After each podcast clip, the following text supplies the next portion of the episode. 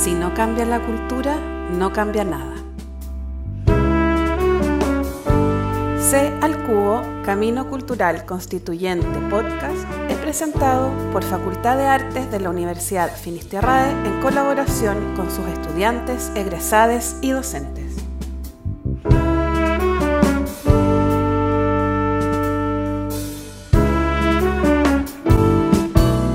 Buenas tardes a todas y a todos quienes nos acompañan hoy día en una nueva sesión de nuestro proyecto Sea el Cubo, Camino Cultural Constituyente, que nace desde la Facultad de Artes de la Universidad Finisterrae. Este es un proyecto que ideamos al inicio de este semestre con la finalidad de poder generar un proyecto de reflexión acerca del momento histórico que estamos viviendo que tiene que ver con la creación de nuestra nueva constitución. Y la idea es que está eh, formado por un equipo que representa a los diferentes estamentos de la facultad. Por lo tanto, las preguntas que nosotros deslizamos en este encuentro eh, representa el pensar de un equipo y un, equipo ¿cierto? Bien, bien transversal dentro de la facultad para poder generar nuevas preguntas y reflexiones acerca del proceso en el que estamos. Hoy día tenemos la suerte de estar con dos grandes invitadas que nos dijeron que sí a conversar una hora acerca de las nuevas políticas culturales, por resumir un poco. Eh, tenemos a Carolina Gainza con nosotros, que es académica eh, del Departamento de Literatura de la Universidad Diego Portales, directora de la Asociación de Investigadores en Artes y Humanidades. Investigadores y investigadoras, vamos a aclarar. Y también tenemos a Andrea Gutiérrez, quien es integrante de la red de actrices chilenas RACH, dramaturga, actriz, docente y gestora cultural, magíster en gobierno y sociedad, autora de la investigación Violencia de Género en Contexto Laboral de Actrices y Escritoras.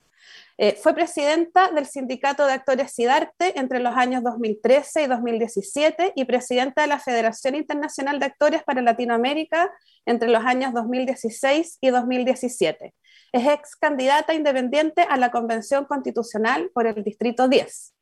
Representando a la Escuela de Artes Visuales estoy yo, Camila Opaso Romero, directora del área de extensión, y representando a la Escuela de Teatro tenemos a nuestro querido Hernán Lacalle, quien es director de la escuela. Hernán, te doy el pase para que partas tú con las preguntas y empecemos a desarrollar nuestra conversación. Muchas gracias a Carolina y a Andrea. Hola, hola, hola Andrea, Carolina, Camila. Muy buenas tardes, eh, muy contento de estar acá hablando de, cultura y de política. Yo creo que dos pasiones que compartimos muchos y muchas, eh, porque yo creo que no pueden ir eh, separadas y desgraciadamente nuestras últimas décadas, yo creo que la cultura ha tenido un, un espacio posterior, ¿cierto? Eh, a mí no me gusta mucho la queja, ¿no? Simplemente yo creo que hay que tomarlo hoy día como un hecho. Y frente al escenario político que vivimos, eh, compartirles un poco que Sea el Cubo nace de una iniciativa transversal de la facultad, en donde estudiantes, docentes y directivos nos inquietamos por los momentos históricos que estamos viviendo, en la perspectiva de entender que estamos ante un gran cambio cultural. Eh, entendiendo que la palabra cultural lo abarca todo. Para mí más amplia que un cambio político, es más amplio que un cambio social. Para nosotros, digamos que somos sensibles al tema, eh, nos parece de cierta manera lógico que Chile hoy día está enfrentado a un gran cambio cultural. Y por eso jugamos con la C al cubo, un camino cultural constituyente. Entonces la primera pregunta abierta, ¿cierto? Ojalá que esto sea un diálogo en donde nos interrumpamos y, nos, y, y, sea bastante eh, pimponeado, eh, poner un, un, tema, este gran tema sobre la mesa de, o hacernos la pregunta, ¿por qué como sociedad nos seguimos negando al tema cultural? cuando yo creo que cualquier candidato, Boric, Yasna, eh, Artés, cualquiera, Y voy a seguir con Sichel, con cualquier persona que toma el tema cultural, yo creo que eh, no tiene mucho que perder, al contrario. Y ampliar el concepto yo creo que hoy día es un acierto. Entonces, primero, eh, preguntarle a ustedes qué opinan de esta, de esta ampliación, digamos, de que, de que la cultura lo abarca todo. Eh, y cómo vemos el, este cambio cultural que está viviendo Chile a todo nivel. Esa, esa es mi, mi pregunta, mi tema, y abrimos hacia el panel. Muchas gracias por estar con nosotros. ¿Quieren que puedo partir yo como, con algunas ideas de repente? ¿Les parece? No sé si, o Andrea. Por supuesto. Vamos, vamos. Ya, le doy nomás. Entonces, primero, un millón de gracias por la invitación. Es un agrado estar aquí con ustedes. Y lo primero que quería decir es mi felicidad por la aprobación de la, de la comisión, que tiene un nombre bien largo, Comisión sobre Sistemas de Conocimientos, Culturas, Ciencia, Tecnología, Artes y Patrimonio, en la convención. Eso me parece que es un paso importante en términos de em, el reconocimiento del, rol de las culturas y, la generación, y, de la generación de conocimientos en todas las áreas de investigación, que es un poco lo que nosotros desde la asociación hemos venido empujando desde, desde el tema de la investigación, pero también el cómo la generación de conocimiento está relacionado, ¿cierto?, con el lugar que tienen las culturas, la tecnología, con pensar la ciencia, las artes, los patrimonios eh, en la sociedad actual. Y cuando eh, Hernán hace esta pregunta de por qué nos seguimos negando al tema cultural, eh, yo inmediatamente pensé en que en, una invitación que me hicieron el año pasado para, para de, la Universidad de Chile, que se llamaba el programa Paz, que era para pensar entre distintos invitados de, no solo desde la investigación, sino de actores en distintas áreas, eh, eh, diversos aspectos que tienen que ver con los problemas país. ¿ya? Y uno de esos, que fue la mesa en la que yo, fui, la que yo participé, era la mesa del desarrollo. Y cuando yo llego a esa mesa, eh, principalmente habían economistas, gente que venía de la economía, y estaba, creo que los que veníamos de fuera de la economía era Cecilia Hidalgo, que viene de la ciencia, y yo. Y yo me preguntaba, bueno, ¿por qué en una mesa de desarrollo hay principalmente economistas? Cuando en el fondo, y, eso tiene que ver con que todos estos años hemos, eh, hemos limitado la, idea de desarrollo al, a, lo, económico, a la economía. Es decir, entendemos el desarrollo como sinónimo de desarrollo económico solamente. Entonces, eh, yo decía, bueno, eh, uno de los cambios que tenemos que impulsar hoy día es entender el desarrollo de manera multidimensional, donde, por ejemplo, uno de los aspectos centrales del desarrollo hoy día es la cultura. Entonces, claro, si nosotros entendemos el desarrollo restringido a lo económico, podemos, por ejemplo, avanzar en, no sé, en, tener menos diferencias salariales, pero eso no significa que vamos a tener eh, eh, resultados y que como que va a gotear hacia las otras dimensiones de lo social. ¿ya? Entonces, eh, una de las cosas por las que, por, las que yo, o sea, que fue como mi trabajo un poco ahí, fue eh, incorporar dentro de, la, de, la, dimensión o del entender el desarrollo de esta manera multidimensional. Y yo creo que eso es fundamental, por ejemplo, que lo tomen los candidatos presidenciales. Uno cuando mira los programas presidenciales hoy día, eh, o la misma discusión sobre el desarrollo a nivel general, pero, específicamente en los programas presidenciales, ve todavía esa limitación. Eso, eso de entender el, el, desarrollo restringido a eh, eh, qué sé yo, tener más tecnología, eh, pensar el modelo económico, y, no estamos pensando en el desarrollo cultural, el desarrollo social, ¿cierto? Cómo eso se vincula con lo económico. Eso yo creo que son, ese me parece que es un tema, eh, incluso el concebir el desarrollo de esa manera multidimensional es como un paraguas para que podamos darle un mayor valor a la cultura dentro de la discusión de los problemas país. Eso es una cosa con la que me gustaría partir. Andrea. Um, para complementar eh, un poco lo que señala Carolina y coincidiendo plenamente, eh, creo que cada vez que vamos a abordar este tema y sobre todo cuando estamos en un proceso eh, que, que, ha sido un cambio de ciclo que justamente ha, ha, sido resultado de un cambio cultural, ¿no? Nadie, ningún país cambia tan profundamente su institucionalidad si no es un cambio cultural el que eh, empuja los límites institucionales porque estos ya no dan cabida a la forma de sociedad en las que nos estamos organizando.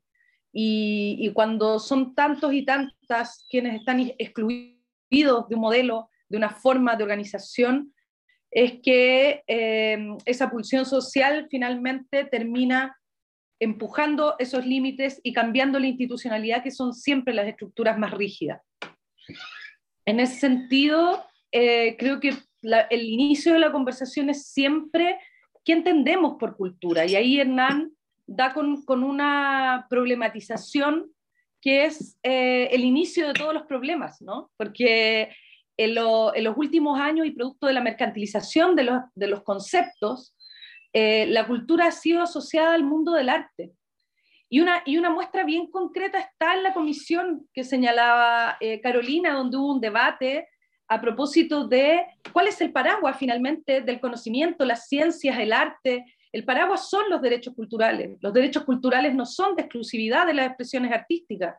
Los derechos culturales son el producto de una cultura, por lo tanto son eh, la expresión del conocimiento, la expresión de las sensibilidades, la expresión de las formas de vida, eh, de un montón, ¿cierto?, de, de, cómo nos desenvolvemos como sociedad, cómo nos damos una organización política etcétera, etcétera. Entonces, en ese sentido, el primer, eh, la, primera tarea que podemos darnos en el contexto de la conversación y de la discusión constituyente, eh, desde la ciudadanía, por supuesto, eh, ojalá, es justamente recuperar lo, que, lo que es la cultura como concepción y lo que son los derechos culturales como derechos humanos. Y que estos no sean vistos como algo que es propiedad de los artistas y que tiene que ver con el tema del arte y que es un problema de ellos, ¿no? Eh, entonces, claro, cuando de repente se dice cultura y ciencia, uno dice, ah, están de nuevo, estamos diciendo arte y ciencia, no estamos diciendo, porque si no, diríamos que bajo el paraguas de las culturas está efectivamente la ciencia, el conocimiento, las artes, qué sé yo, y todas las expresiones eh, humanas y, en esto también el vínculo que tenemos con la naturaleza.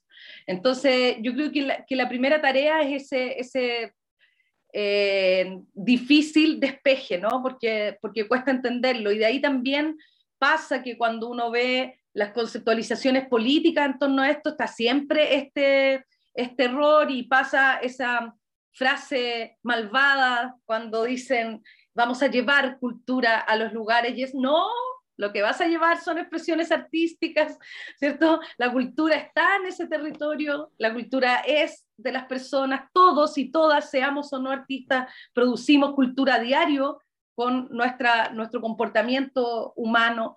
Y en ese sentido, eh, yo creo que ahí hay un, un debate que es muy hermoso y que la presencia de pueblos originarios va a ayudar también a que se comprenda desde otras dimensiones y a que se dialogue desde otro lugar y, podamos superar ¿cierto? Esta, esta perspectiva mercantilizada y reducida de lo que es cultura.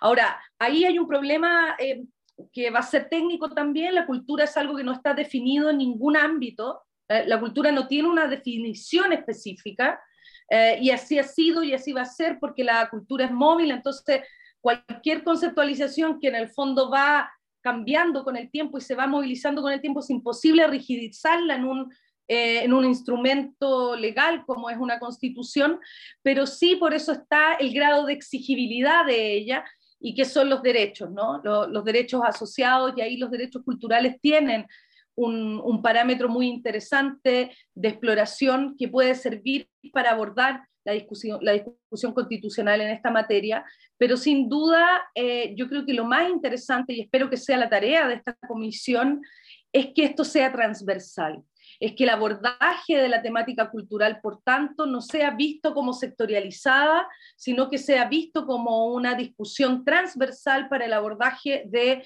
la Constitución en los distintos temas que va, va a ir, eh, van a ir dándose. Vamos a ver que cada cierto tiempo va a haber em, una ebullición cultural con respecto a, eh, por ejemplo, lo que se entiende por participación popular, lo que se entiende, ¿cierto?, por eh, el respeto de las diversidades, la plurinacionalidad, y que la plurinacionalidad no es nada si no logramos una interculturalidad que efectivamente permita el diálogo entre las distintas culturas, etcétera, etcétera. Entonces, creo que ese, ese es como un, un, buen, un buen punto de partida eh, y, me parece muy bueno que eh, coincida, es uno de los aspectos positivos, la coincidencia de la discusión constitucional con la elección de un nuevo presidente, una nueva presidenta, porque permite justamente eh, abordar el tema desde otro lugar y no con una serie de medidas que son más bien actividades que acciones concretas que tiendan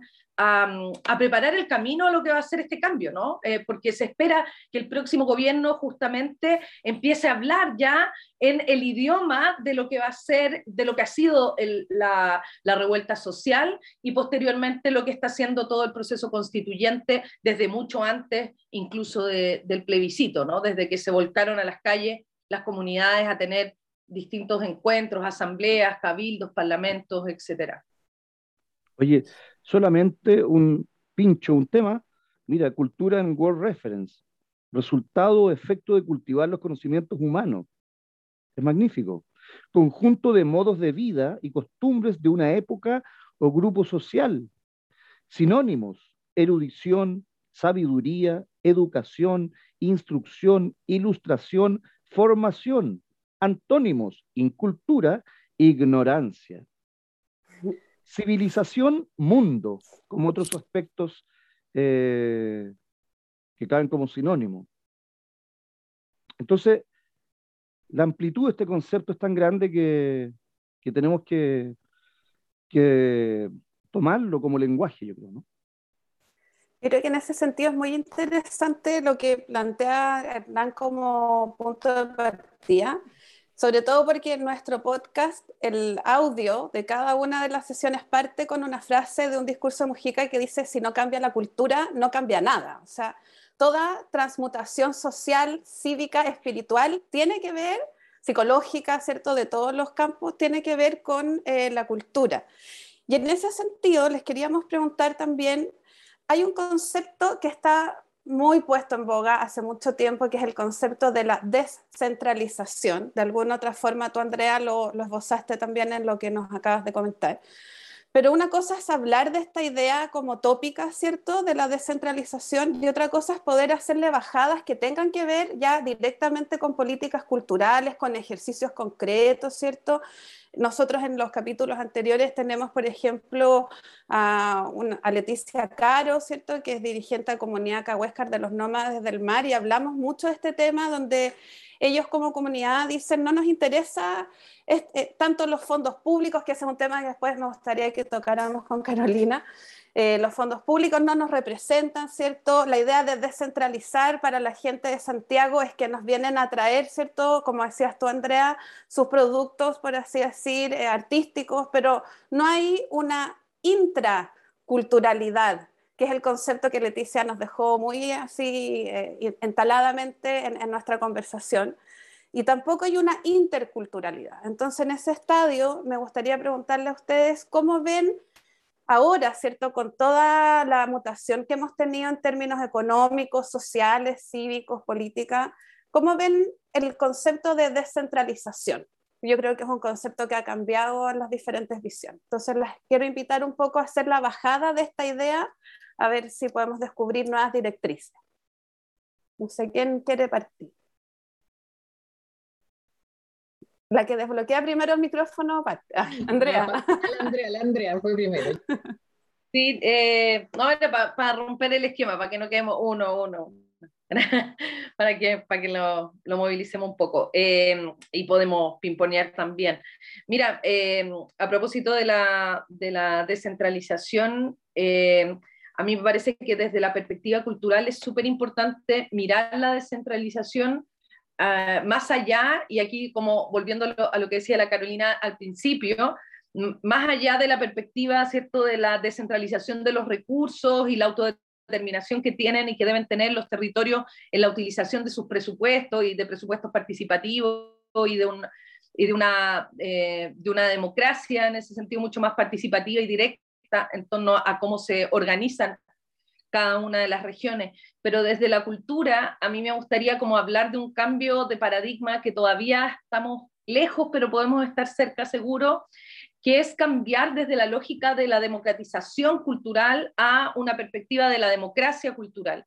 Eh, hablamos muchos años eh, a propósito del acceso, ¿cierto? El acceso era lo que, más, lo que siempre más se ha hablado en cultura, ¿no? El acceso a los bienes culturales, el acceso al conocimiento, el acceso a las obras, em, pero en ese sentido la democratización tenía como origen el Estado como el curador, ¿me entiende? El, el Estado era el que decidía cuáles eran los ejercicios culturales que iban a llevar a cabo las distintas comunidades, lo hacía de manera centralizada y con eso se homogenizaba el consumo cultural. Para mí el máximo emblema de esto es la construcción de los centros culturales que se hicieron en distintos lugares del país y que muchos celebramos eh, sin entender todavía cuán ajenos podían ser a distintos territorios y comunidades esa construcción de esos centros culturales y cómo a años incluso de su existencia todavía existen comunidades que lo sienten como un espacio y un edificio ajeno a su, a su realidad. Eh, eso, esa, esa perspectiva de, el Estado debe hacerse cargo de proveer, eh, se, se, toma también como el Estado tiene que hacerse cargo de elegir y ahí empezamos a vulnerar ¿cierto? Sin darnos cuenta y con la mejor intención del mundo en algunos casos, a vulnerar el derecho que tenemos a participar de nuestra vida cultural como nos parezca. Incluso el derecho que tenemos a no participar de nuestra vida cultural si esta no nos representa y no nos parece.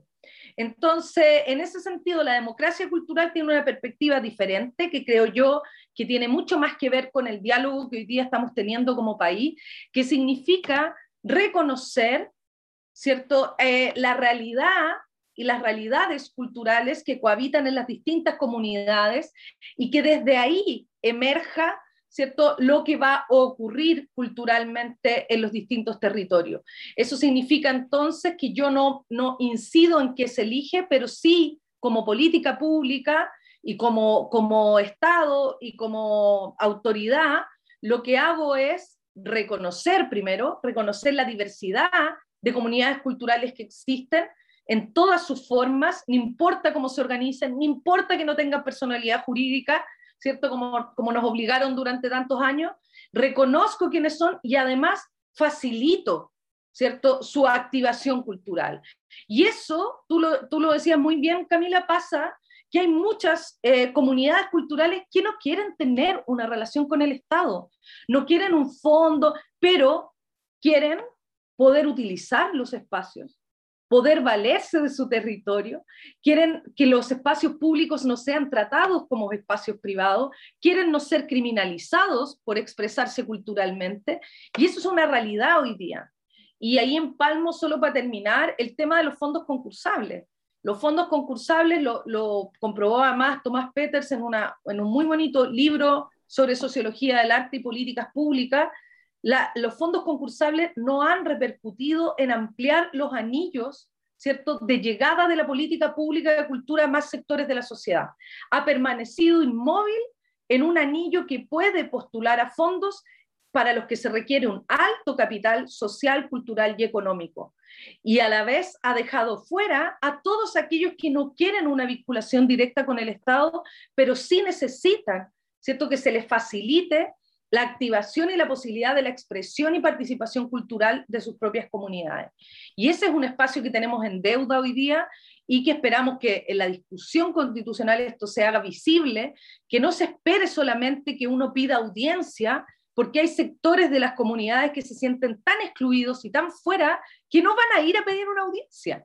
No, todos formamos parte de redes o de organizaciones que están activos en esta comunicación política y social. Hay otros que están tan fuera que no se sienten llamados a esto.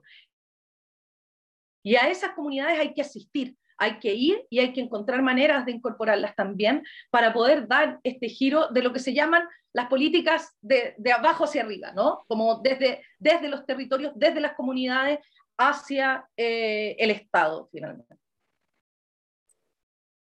Muchas gracias, Andrea. Carolina.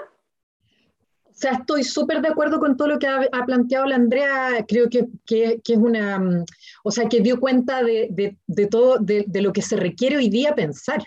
Es decir, esta, esta idea de la descentralización, que me parece fundamental lo que decía Andrea, la descentralización, no solo como descentralización de los recursos o de tener representación del Estado, que es muy importante, por supuesto, en las distintas regiones y qué sé yo, sino que, esto que este concepto que menciona Andrea, el de democracia cultural, es decir, que las políticas se construyan desde abajo hacia arriba, considerando la diversidad cultural y las necesidades de cada comunidad, que justamente son diversas.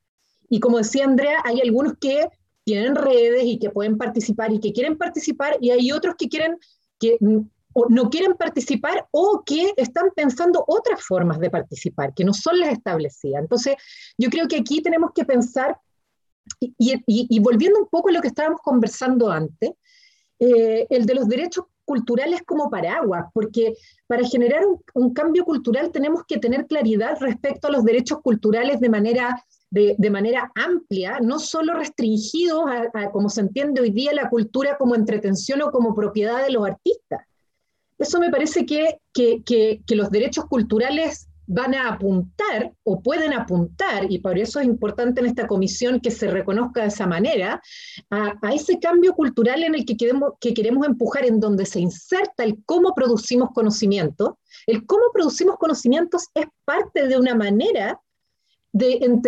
entender la cultura, es parte de una cultura que tenemos nosotros. ¿Ya? Entonces, eh, el cómo entendemos la ciencia, cómo entendemos la tecnología, incluso cómo entendemos la producción artística, tiene que ver con cómo nosotros concebimos la cultura, de una cultura que está instalada, ya que Andrea lo, lo, lo, definió muy bien, entendiendo la cultura como, como muy asociada a la industria cultural o a los artistas solamente, o como entretención. Eso yo creo que es una cosa que tiene que cambiar. Y en ese sentido, también, y eso también es parte del cambio cultural, un Estado que no solo provee acceso a la cultura, desde, como bien decía Andrea, desde políticas eh, pensadas desde un nivel central, sin conversación con las comunidades y con la diversidad eh, de, nuestro país, de su diversidad cultural, sino que también un Estado que escucha y que reconoce la diversidad, ¿cierto? Eh, que escucha esa diversidad. Y en ese sentido tiene que ser capaz de llegar a esas comunidades que de alguna manera no se sienten parte de, que no, como decía Andrea, no van a llegar a las audiencias, no van a pedir audiencia, etc. Entonces yo creo que, que, ya, o sea, se, se, creo que una, una política cultural tiene que poner atención al acceso, ¿cierto? Pero también preguntarse si ese acceso es igualitario, que no podemos seguir con esta idea de que les vamos a llevar la cultura, que es lo mismo que yo critico respecto a la, ciencia, ¿no? Que es como nosotros los científicos les vamos a llevar la ciencia a estas comunidades o, los conocimientos de la academia, a estas comunidades que no saben nada y que son cántaros por llenar, digamos. Eso yo, no, yo creo que, y eso tiene que, es parte de un cambio cultural, es decir, de cómo nosotros entendemos el diálogo entre los distintos conocimientos y entre las distintas culturas. Eso es parte del cambio cultural que nosotros tenemos que generar y que de alguna manera, se expresa en lo que fue el estallido social. Eh, y, creo que, eh, y también Andrea lo empalmó súper bien con la cuestión de los fondos, ¿no? Que efectivamente esos fondos, los fondos han, han, han sido, yo no quiero quiero reconocer igual como la importancia que han tenido esos fondos en términos de, por ejemplo, financiar investigación con toda la crítica que uno puede hacer al, financiar investigación en, en, cultura. De hecho, cuando nosotros llegamos a pelear el lugar de la investigación, en, eh, aquí me voy a ir un poco al lado de la investigación, pero cuando nosotros llegamos a pelear el, el, el lugar de la investigación en artes, por ejemplo, y en humanidades al, al, Ministerio de Ciencia, una cosa que nos dijeron fue como, bueno, pero si ustedes tienen el Ministerio de Cultura, ¿por qué no investigan ahí? sin entender como todo lo que significa, o sea, como que en el fondo en el Ministerio de Cultura tú no puedes hacer investigación de largo plazo, los fondos duran un año. Entonces no puedes hacer una investigación, por ejemplo, como lo puedes hacer en Fondesit de cuatro años. Eh, o también está, pensada también para la creación. Pero eh, lo que dice Andrea es súper importante, que igual está pensado para un cierto grupo de la población que tiene cierto capital cultural. Y en ese sentido, eh, y, y, que no digo que, o sea, tiene un capital cultural específico. Eh, como, como erudito y no está pensado para otras comunidades que están pensando otro tipo de proyectos de cómo, cómo ampliar los espacios de participación en sus comunidades, cómo ocupar los espacios públicos, el, el, el, eh, ¿cómo es que se llama? La difusión de ciertos tipos de expresiones artísticas que están asociados a cultura eh, específica.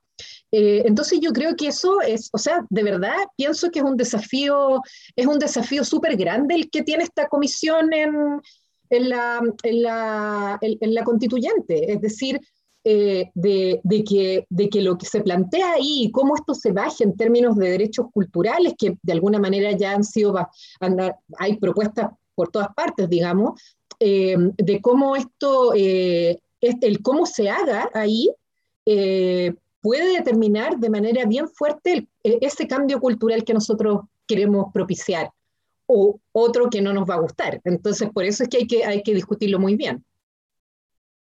Oye, Carolina Andrea, eh, la Andrea nombró al, programa de los centros culturales de la, de la Bachelet, ¿no? Yo trabajé ahí y mm, eh, para la gente que a lo mejor ni, ni, ni sabe, digamos, eso fue una medida de la Bachelet, ¿cierto?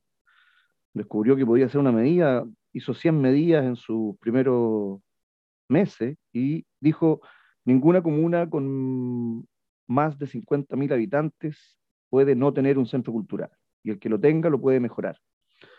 Ahí, resumen, eh, cayeron en ese, en ese pozo, en esa medida presidencial, sin ley, sin ninguna cosa, automático. O sea, se dictó esa medida y cayeron cincuenta y tantos centros culturales, algunos muy al debe, muy mal gestionados, otros muy bien gestionados, ¿cierto? Eh, uno esto al, al, problema que, que, tenemos hoy día de presupuestario, ¿cierto? Un país que gasta el 0,3 del PIB en cultura es imposible que, que instale nada eh, cultural. Fíjate que la lucha que estamos haciendo es que se llegue al 1, cuando en países eh, desarrollado se llega al 3, 4, 5, ¿no? Eh, la, la, constitución no creo que, que, tenga la potestad para decir que el país se debe acercar al 5%.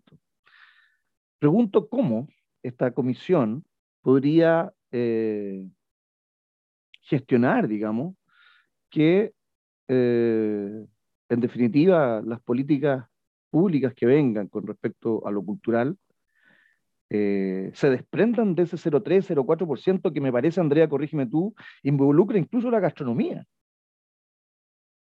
O sea, si sacamos la gastronomía nos queda el 0,2.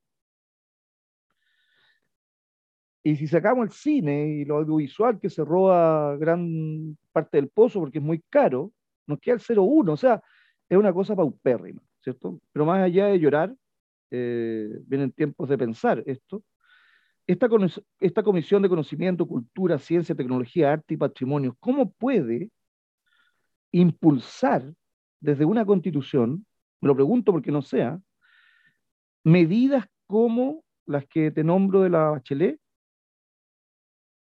eh, medidas como subir el 0,3-0,4% del PIB en cultura. ¿Cómo se hace esa redacción? ¿Cómo se gesta esa redacción para que eh, porque fíjate que competimos con salud, que debe necesitar más porcentaje del PIB, debemos competir con educación, que debe necesitar más porcentaje del PIB, o sea, todo el mundo necesita más. Y nosotros también. Entonces, hago una pregunta mágica, ¿no? ¿Cómo esa comisión eh, podría eh, hacer esa gestión de que el gobierno que venga tenga que implementar una salida del pozo de la cultura en términos de financiamiento.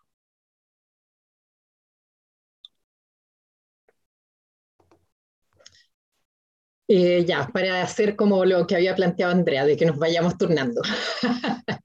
Eh, mira, yo la verdad es que en términos como legal, como de lo, de lo, de lo que se puede hacer en términos de, mm, digamos, del derecho, yo creo que ya esto es materia de derecho, la pregunta que tú haces, Hernán, quizás a lo mejor Andrea puede que sepa más de eso, como fue eh, candidata también a, constituyente, pero, pero yo pienso que, que eso no lo puede hacer la convención Puedo estar totalmente equivocada, eso no lo puedo hacer. Por eso claro, entonces por eso yo creo que es tan importante. Perdón, ¿qué me ibas a decir? No, no, ¿cómo lo puede palanquear, digamos, en el fondo? Claro, es que, es que sí, la, la, la, pregunta es esa. Entonces, no sé, yo puedo contar un poco la experiencia de la asociación a la que pertenezco. Eh, porque cuando se empezó a plantear el tema de la importancia de la ciencia para el desarrollo, ¿ya? donde nosotros entramos y empezamos a decir, bueno, ampliemos el concepto de ciencia, entendamos conocimientos, eh, porque eh, involucra a la investigación en arte y humanidades, y no los dejamos fuera si solo hablamos de ciencia. Entonces, una de las al principio el discurso estaba muy dominado por la pelea por el presupuesto. Todos los años saltaban los investigadores peleando por el presupuesto. El presupuesto para investigación también está en un 0,38% del PIB, más o menos igual que cultura. Entonces nosotros decíamos, bueno, esto es algo que, o sea, si tú le preguntas a las personas, efectivamente competimos con otras áreas que en, general para la sociedad son consideradas más importantes, como salud, educación, etcétera. ¿A quién le importa la investigación, digamos? Pareciera que es una cosa que solo le importa a los académicos en la universidad. Entonces ahí es cuando nosotros hicimos un giro, al menos en la asociación, y dijimos, nosotros tenemos que ser capaces de instalar una valoración social de la investigación en estas áreas. ¿Por qué es? No, nosotros no tenemos, no podemos seguir diciendo eh, necesitábamos plata para investigación porque nosotros hacemos muy, cosas muy importantes para el país. Somos imprescindibles. No, a nadie le importa eso. Sino que tenemos que ser capaces de dar a conocer lo que nosotros hacemos, eh, de por qué la investigación es importante para el desarrollo del país. Es decir, si nosotros queremos cambiar, por ejemplo, que esto se ha hablado bastante, de queremos pasar de un modelo extractivista a uno que utilice los conocimientos que se generan en nuestro país, es importante la investigación. Necesitamos tener investigadores, pero además no solo tener más investigadores, porque eso se amplió, digamos, con la Beca Chile, sino que preguntarnos cómo estos investigadores aportan al país en las distintas áreas. Entonces, por ejemplo, nosotros hicimos un trabajo de empezar a decir como, bueno, nosotros desde las humanidades, por ejemplo, hacemos investigación en derechos humanos, en, narrativas sociales y culturales, en cultura digital, en, temas que son relevantes de discutir y que van a tener un impacto en relación con cómo construimos significado, cómo construimos sentido, cómo construimos un proyecto de sociedad e incluso cómo estas cosas empiezan a hacer sentido en, las personas, digamos, que no están en la academia. ¿ya? Entonces yo creo que es, por eso es tan importante que desde, la, desde esta comisión se impulse el valor de la cultura en términos de derechos culturales como algo central para que nosotros podamos impulsar un cambio cultural. Y no entendido solamente como una cuestión de, no sé, aumentar el porcentaje del PIB en cultura para tener más industria cultural, que sería de nuevo restringir el desarrollo al desarrollo económico y meter la cultura dentro de eso, sino que más bien que todas las expresiones culturales diversas es lo que nos configuran como como sociedad finalmente. Es lo que, lo, que, lo que da lugar a las narrativas a partir en las cuales se va a sentar el proyecto eh, de sociedad que estamos construyendo, en el cual se construyen las diferentes identidades, ¿cierto? Que también le, le dan sustancia y sustento a ese proyecto social que estamos construyendo, eh, donde podemos reconocer esas diversidades también.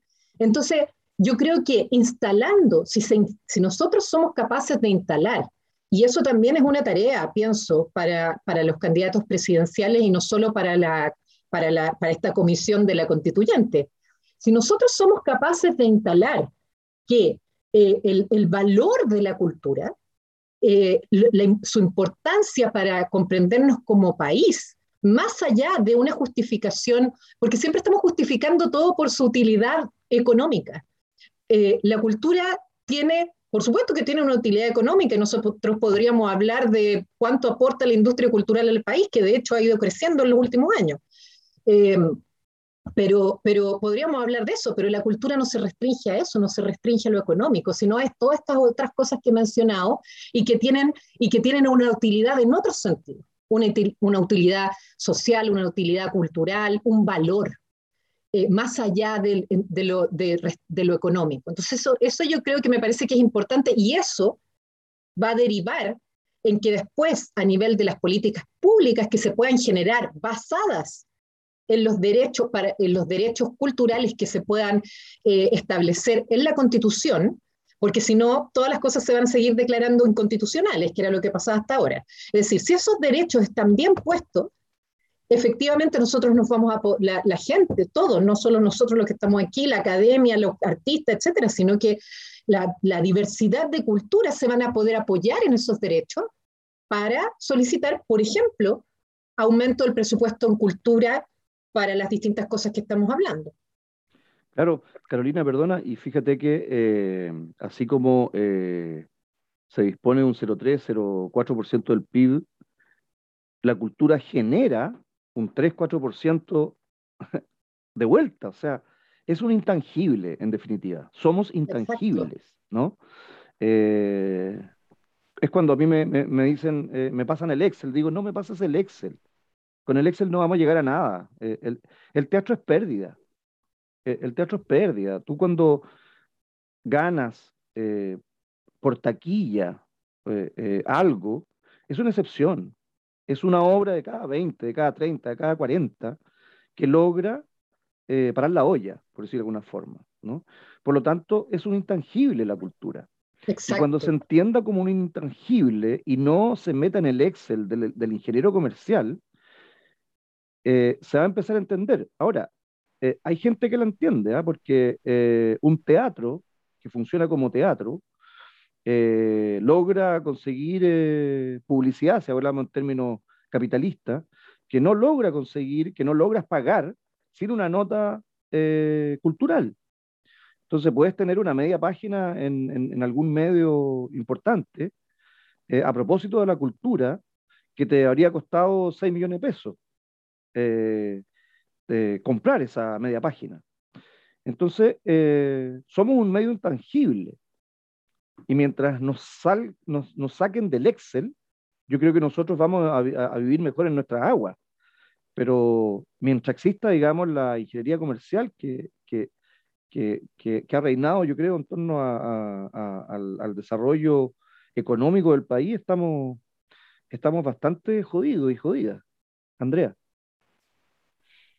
Sí, em, mira, yo, yo me, resisto un poco a, a, propósito del presupuesto, y que fue como desde ahí de donde emana la, la pregunta o la reflexión que tú haces. Em, yo he sido de las personas que se ha resistido permanentemente a hacer una comparación de que el presupuesto en, eh, en cultura, entiéndase ciencia y artes también y patrimonio, eh, sea eh, un equivalente a lo que se genera en el PIB. El PIB es una cifra muy mañosa, eh, muy mañosa en el sentido de que el PIB, por ejemplo, de lo, de lo que se llaman las industrias creativas, obedece, como tú lo has señalado claramente, el teatro no está en ese PIB. Te digo el tiro, el teatro no está en ese PIB ni alcanza a entrar a ese PIB, no es ni siquiera la bolita del porcentaje, no alcanza. Em, así la danza, así todas las artes escénicas. Eh, lo que entra ahí es el, ámbito del diseño, el ámbito de la arquitectura, ¿cierto? Son, son otros espacios de esa industria. Por lo tanto, jugar como a ese empate de que porque nosotros aportamos el 2, tanto, el 3, tanto, deberíamos tener ese, me parece que no debiese ser ni siquiera nuestro interés de fundamento, porque justamente el aporte de la actividad que se realiza es un aporte fundacional para poder hacer una transformación del modelo. Y aquí me voy a ir a lo que tú, a lo que tú señalabas de cómo lo hacemos en la Constitución, esto. Y en la Constitución, nosotros el desde, el desde constitucional tienen que ser los acuerdos internacionales. Chile ha suscrito acuerdos internacionales en materia de derechos sociales, económicos, políticos, culturales, etcétera. Por lo tanto, los derechos culturales debiesen estar sin mayor problema consagrados en la nueva constitución. Pero eso no resuelve el problema, sino que voy a volver nuevamente a lo que decía esto al principio. Esto tiene que transversalizar el contenido constitucional, porque acá a los derechos culturales les importa qué modelo de desarrollo vamos a tener, qué tipo de democracia vamos a ejercer, qué tipo de, participación va a tener las comunidades dentro de esa democracia. Es decir, eso es fundamental para que nosotros digamos, mira, puede decir que los derechos culturales están garantizados, pero si no logramos una democracia participativa que tenga herramienta de democracia directa y autodeterminación y descentralización territorial, no nos sirve de nada. Porque los derechos culturales, que son los más difíciles de medir en cuanto a su cumplimiento, su mejor dimensión es lo territorial, el mejor espacio para poder darse cuenta si se están vulnerando o no. Y después de eso, ¿cierto? Eh, para que esto tenga un ejercicio efectivamente presupuestario, tiene que estar determinado en cuál es finalmente el modelo de desarrollo que va a promover el tipo de Estado que tengamos. ¿ya? Porque hoy día el modelo que no aparece en la constitución actual, pero el modelo de desarrollo que tenemos, que es este neoliberalismo agudo, ¿cierto? Eh, ejemplar para el neoliberalismo mundial, eh, ha generado un vínculo desde lo público y desde el Estado que nos ve como carentes. Lo que nosotros debemos lograr es efectivamente una relación desde el Estado, que lo tienen muchos estados que son incluso capitalistas, pero que desarrollan una socialdemocracia, es que haya un reconocimiento a las comunidades y es que se reconozca quienes están ahí. Entonces, no tenemos que ir a buscar eh, investigar como profesores afuera, como decía algún candidato en algún momento. Tenemos acá investigadores, tenemos acá creadores, tenemos un montón de capacidad que está paralizada bajo una lógica de concursabilidad que no solo repercute en eh, que no haya continuidad en los proyectos, sino que ha moldeado un sistema de precariedad que ha hecho, ¿cierto?, que los modos de producción afecten el desarrollo, ya sea del pensamiento, de la creación, etc. Entonces, constitucionalmente debemos seguir cada una de las discusiones para ver cómo tiene una implicancia en, desde la perspectiva cultural, entendiéndola como los modos de vida, eh, y desde ahí, por supuesto, las expresiones artísticas y las expresiones del conocimiento. Eh, esa preocupación eh, es decir, para mí esa es la mayor preocupación de que esa, esa comisión no eh, funcione sesionando de manera cerrada y escuchando solo comunidades culturales, sino que esté pendiente transversalmente de la discusión del proceso. Porque eh, hoy día, si tuviéramos el modelo como lo tenemos y la constitución mañana se hiciera una reforma que reconoce los derechos culturales, estos se verían vulnerados. Recuerda que cualquier tratado internacional que Chile firma tiene una categoría de ley para el país. Sin embargo, los derechos culturales en Chile son vulnerados a diario. Y voy a dar un ejemplo que excede del ámbito como de las artes. Eh, si, las alfareras, ¿cierto?, quieren hoy día acceder a la, greda eh, de Quinchamalí y el sector del río de donde sale esa greda es un territorio privado al que no pueden acceder, no hay cierto patrimonio de lo que significa ese tipo de alfarería. Entonces, hoy día la dimensión de la problemática de la violación de los derechos culturales, ¿cierto? Como expresión y participación social, está absolutamente vulnerado y ni hablemos de todo lo que pasó en el estallido social y la cantidad de veces que se han vulnerado los derechos culturales de las personas en ese contexto. Entonces, en ese toda tiene que ver con el ámbito de las culturas. Lo que sí es importante que tengamos la preocupación de que estén establecidos constitucionalmente para que eso nos permita tener herramientas legislativas, ¿cierto? Porque en el fondo la constitución no importa porque de ahí emana la política pública. Y esa y tenemos que ver qué brazo de política pública y qué legislación ha hecho. A mí me parece que un buen ejemplo en ese ámbito ha sido México en torno a las leyes de derechos culturales y la protección de los derechos culturales de la ciudadanía en su conjunto, más allá de ciertas comunidades artísticas y las leyes sectoriales que son las que hemos podido, por ejemplo, impulsar en Chile.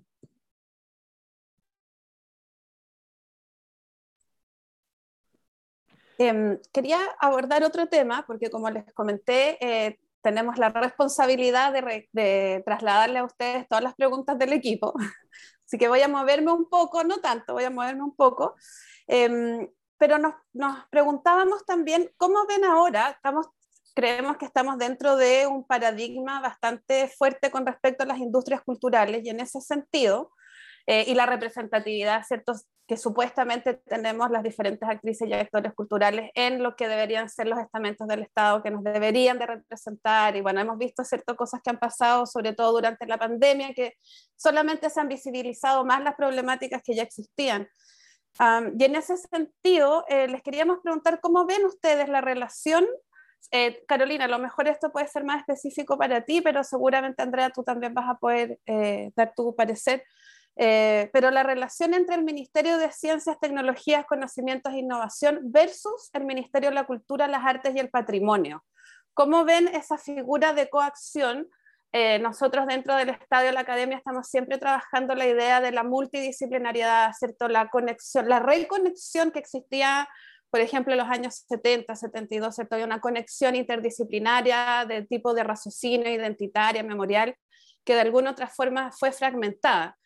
Eh, y desde la academia tratamos, ¿cierto?, de generar ese tipo de reinserciones, eh, no solo dogmáticas, sino de reflexión. Pero también es importante, ¿cierto?, que tanto la constitución o este proceso en el que estamos y los diferentes estamentos puedan también asimilar esa problemática. ¿Cómo ven ustedes esa interacción? Eh, mira, nosotros cuando, cuando se discutía la ley del Ministerio de Ciencia, eh, una de las cosas que mencionamos era que, porque nosotros lo, estamos viendo, lo, estábamos viendo desde la investigación, pero la discusión sobre la investigación en arte es algo que en realidad es relativamente reciente. Yo no vengo del campo de la investigación en arte, pero lo que he estudiado es que viene desde que es relativamente reciente y que efectivamente hay distintas formas de vincular lo que es investigación y creación. Es decir, nosotros no podemos entender la investigación en arte eh, sin hacer referencia a la creación. Entonces, ¿cómo? Eh, el, y pensemos, el, el, Ministerio de Ciencia es como, o sea, tiene una definición de investigación que es muy de, la ciencia, ¿no? O sea, donde la creación no es vista como, como investigación, sino que es arte, es parte en ese sentido del Ministerio de la Cultura. Ahora yo les decía, bueno, pero ¿cómo entonces no separan eh, cuando hacen investigación en biología y después y, a partir de esa investigación salen unas vacunas. Uno podría dar el mismo ejemplo en el caso de la investigación en arte. Uno hace un proceso de investigación, ¿cierto? Y de eso sale una obra. Entonces, eh, eh, más o menos, eso era más o menos la discusión que nosotros queríamos dar ahí y se planteó en la, cuando se discutía la ley del Ministerio de Ciencia que el Ministerio de Ciencias se vinculara, entre otros, porque tiene un comité interministerial, donde se vincula con el Ministerio de Economía, con el Ministerio de Educación y que también se vinculara con el Ministerio de Culturas. Y eso hasta ahora no ha ocurrido. De hecho, si es que no me equivoco, me parece que esa vinculación ni siquiera quedó en la ley finalmente. Porque en el fondo nadie, nadie o sea, como que para que eso ocurra, yo creo que se tiene que romper la eh, el cómo nosotros entendemos la investigación y que esa manera de entender la investigación que es de las ciencias se ha trasladado a otras áreas. Y las humanidades, de alguna manera, se han ido adaptando a esa forma de investigar, ¿cierto? Y cuyos productos son los artículos académicos. Pero la investigación en artes no. Eh, y, no se trata de reconocerla como una especie de bicho raro o como la excepción dentro de la investigación, sino que más bien como otras formas de hacer investigación, que la única forma, de, que, la, investigación científica y no es la única forma de hacer investigación. La, investigación en, en, humanidades también tiene sus diversas formas y la investigación en artes tiene sus formas. Entonces yo creo que eh, hay que, o sea, que yo creo que tenemos que trabajar para que esa, esa relación se dé. O sea, por ejemplo, eh, dentro, en, el mismo contexto de pandemia, ¿ya? Em, el Ministerio de Ciencia eh, privilegió, y uno lo entiende en en un principio, la urgencia era la cuestión sanitaria, ¿no? Pero la cuestión sanitaria no era lo único.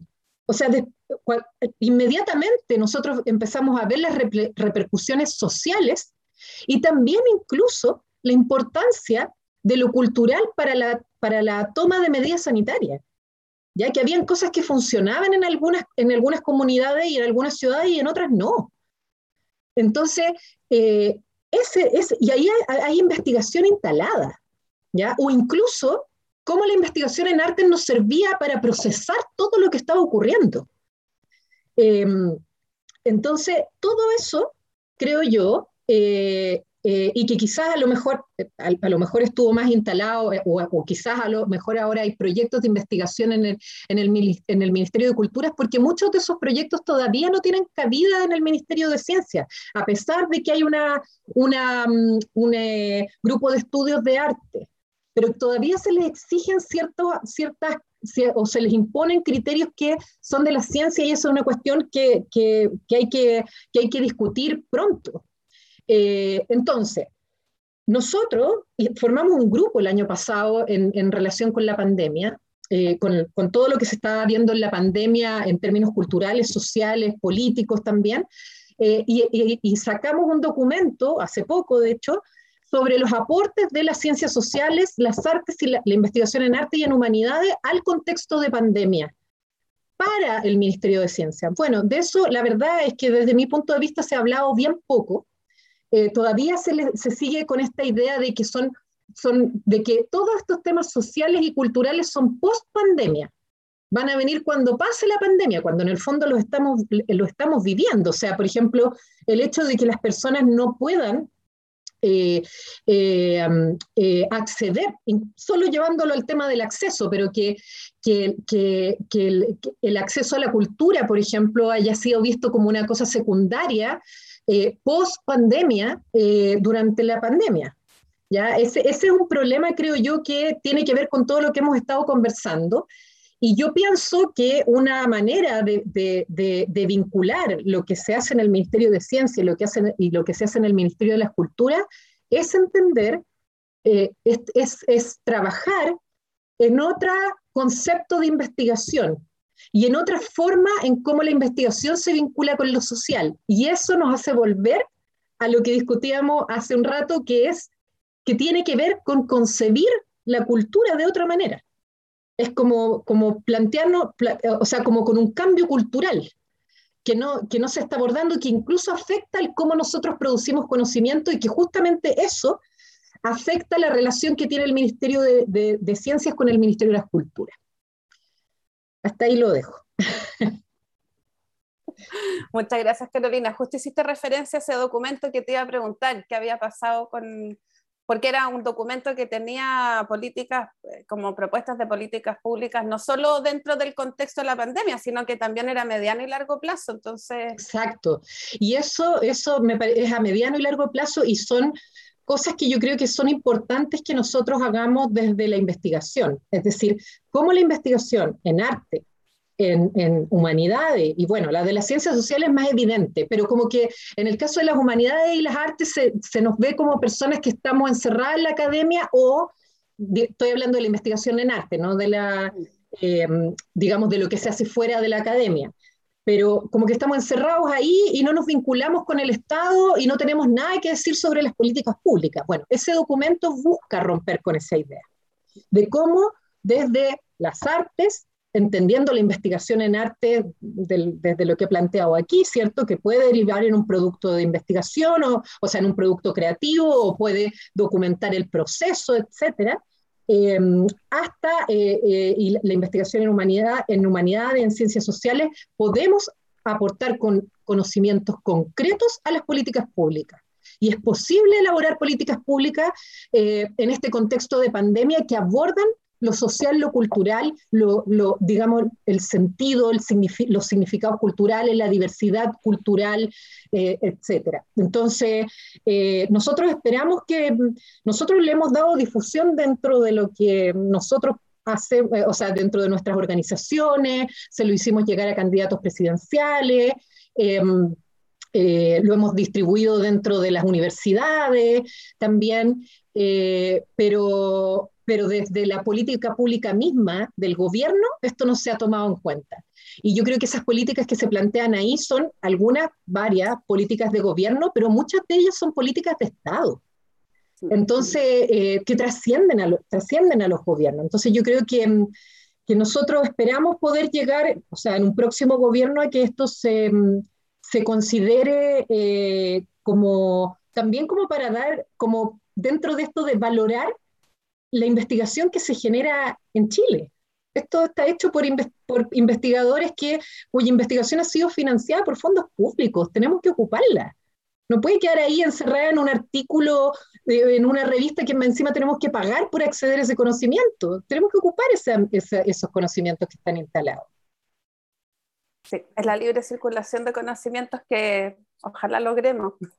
Andrea, ¿quieres agregar algo acerca de lo que dijo Carolina? O, o, o, o también alimento con una pregunta, Andrea.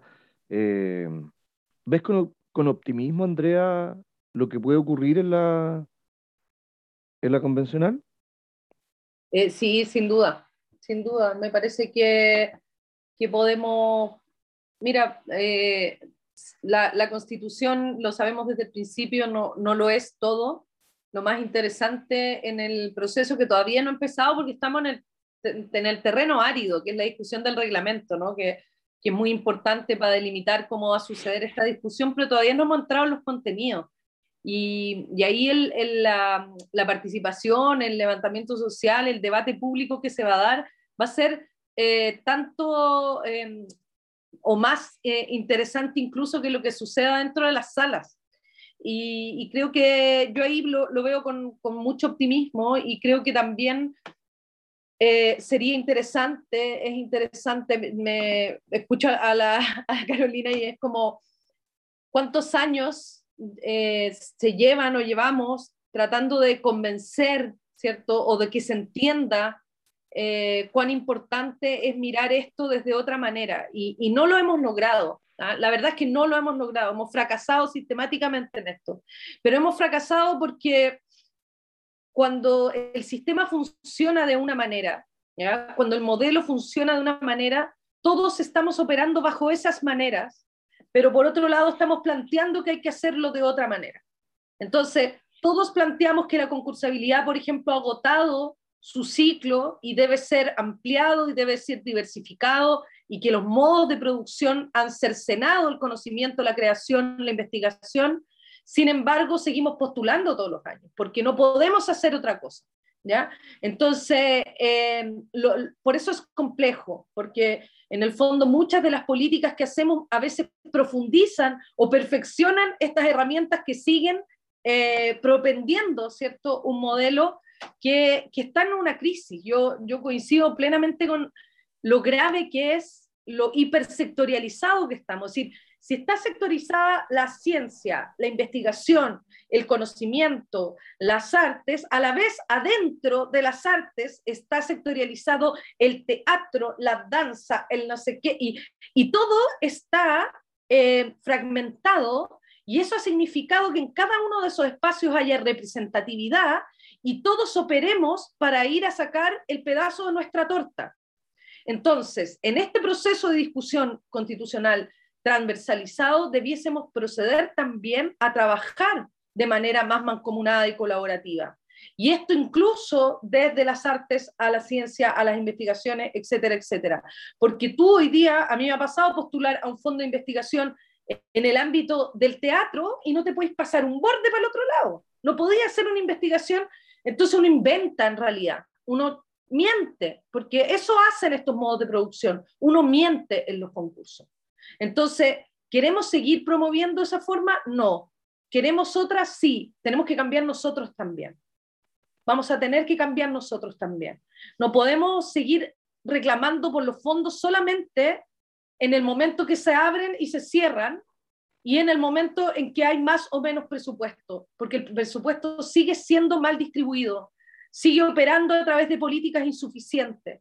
Por lo tanto, acá tenemos que hacer todos, no solo las autoridades, un gesto muy profundo de transformación social, porque esta crisis no deja fuera al sector eh, cultural, no lo deja fuera estamos absolutamente dentro de la crisis. Y cuando hablamos de crisis de representatividad, también tiene que ver con el sector cultural. Es decir, todas las crisis que están sucediendo socialmente están en todos los lugares de la sociedad. Y ahí yo creo que tenemos que hacer un, un, trabajo permanente durante esta conversación y usarlo para transformarnos también a, a, todos en este, en este camino. Oye, pero Andrea, tú hablaste del modelo mexicano. Sí. Si nos, si nos puedes contar un poquito. Es decir, el modelo mexicano lo que tiene interesante, no, no desde el parámetro del arte, sino que desde el parámetro de los derechos culturales, es que su presencia constitucional ha permitido tener legislaciones culturales de derechos culturales a nivel macro, como para todo México, pero también en las distintas comunidades. Entonces, Ciudad de México tiene su propia legislación en materia de derechos culturales, también lo tiene Buenos Aires.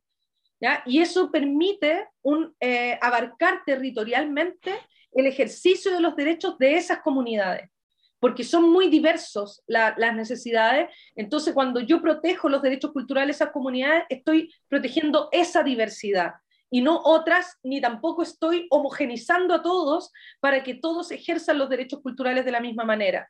Y en ese ámbito están protegidas entonces la creación, la investigación, ¿cierto? la ciencia, etcétera, etcétera. Ese, ese es un, un muy bonito eh, modelo a mirar en cuanto a cuánto podemos proteger, porque hoy día lo que tenemos como legislaciones, tanto desde el mundo de la investigación, la ciencia, las artes, eh, son, son legislaciones fundamentalmente sectoriales. No tenemos eh, legislaciones de protección global hacia la ciudadanía, tenemos por disciplinas. Y eso es grave porque eso profundiza el hecho de que las personas no sienten que los derechos culturales son sus derechos, sino que piensan que son de esos otros señores que están creando o están investigando, etcétera, etcétera. Entonces, evidentemente, cuando vienen los debates presupuestarios, dicen, oye, hay cosas mucho más importantes que tus problemas, que tu investigación. Porque, ¿Por qué la gente tiene que mirar eh, cuán importante es una creación artística determinada? Ese no, es, no, es, no es su problema, tiene suficiente suficientes problemas como para eso, pero entender la dimensión amplia y que esa participación le cambia su calidad de vida, mejora su salud mental, nos, nos une, nos permite entendernos, ¿cierto? Aquellos problemas que políticamente están siempre entrampados, culturalmente siempre pueden fluir mejor y en eso las investigaciones como decía la Carolina, es, es, tremendo porque hay un montón de investigaciones culturales que dan luces en esto y lamentablemente no tenemos acceso a ellas. No, no están en la palestra porque tampoco están en las voces de quienes lideran los cambios en las políticas públicas y en las legislaciones. Entonces ya quisiera uno que, se hicieran suyas eh, esas palabras. Por eso yo digo una cosa tan sencilla como que los candidatos presidenciales nunca más digan llevar cultura, para que no pasen a llevar las culturas que ya existen. Eh, existen, no sé, 200 organizaciones culturales en una sola comuna en este país. En una sola comuna tú vas a encontrar 200 organizaciones culturales de diversa naturaleza. Eh, lo que pasa con la gestión, por ejemplo, eh, comunitaria del patrimonio, de que las pueden, no pueden tocarlo, no pueden acceder a él, es, una pieza de museo. Entonces, en ese sentido tenemos eh, el desafío es grande, pero existen las normas que nos permiten eh, ir avanzando en, en, esa, en esa materia y constitucionalmente se puede y también se puede desde el próximo gobierno que sea que, que se asuma. Oye, Andrea, y no, no, no estamos ya en una hora diez. Eh, no, no puedo dejar pasar la oportunidad para preguntarte cómo ves tú el, el, el enlace con la ley de artes escénicas que costó tanto eh, llevar a cabo, ¿cierto? Y que estaba en un proceso, tengo entendido, de recién empezar a, formular el reglamento, ¿no? En el, sí, el, reglamento está, hecho y está aprobado, están en el proceso de selección de los consejeros. Esa, esa es como el momento en que está, pero ha sido bien eh, amargo porque el compromiso, como esta fue una ley que fue levantada por, por, por agrupaciones ¿no? y por también distintas comunidades artísticas a lo largo del país, el proceso del reglamento fue a puertas cerradas y ese no era el, el compromiso de palabra un poco en, en, esto, sino que era que se siguiera haciendo de manera integrada, eso no sucedió así.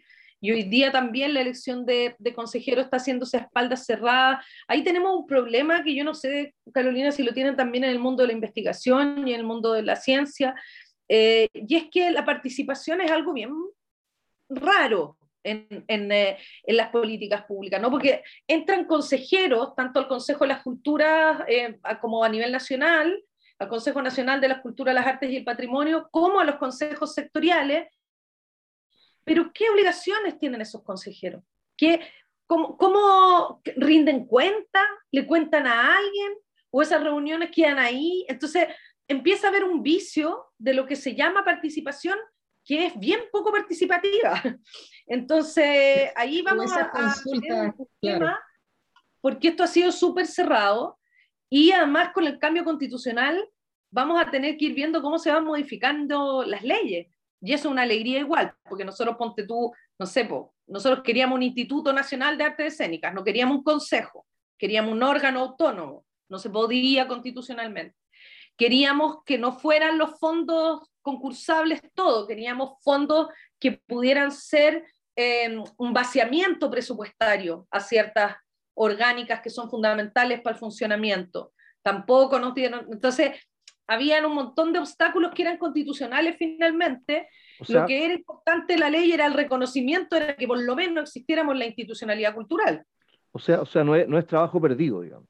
No, no, no, para nada, no, para nada.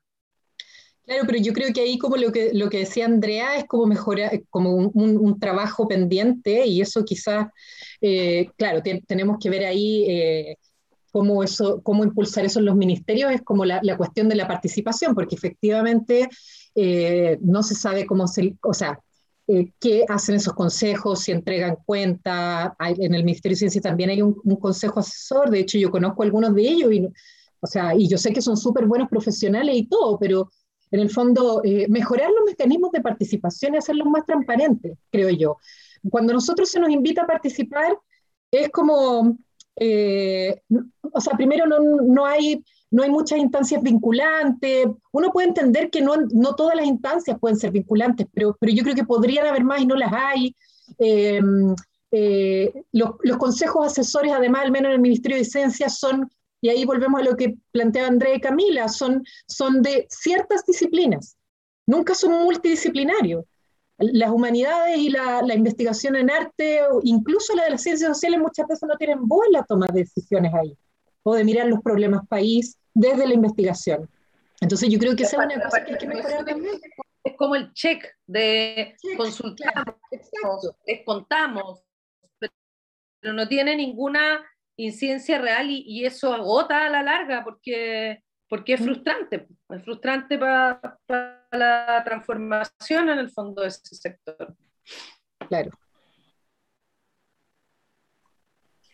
Bueno, ya estamos en la, en la hora que les pedimos. Sabemos que los dos tienen muchas actividades y cosas que hacer.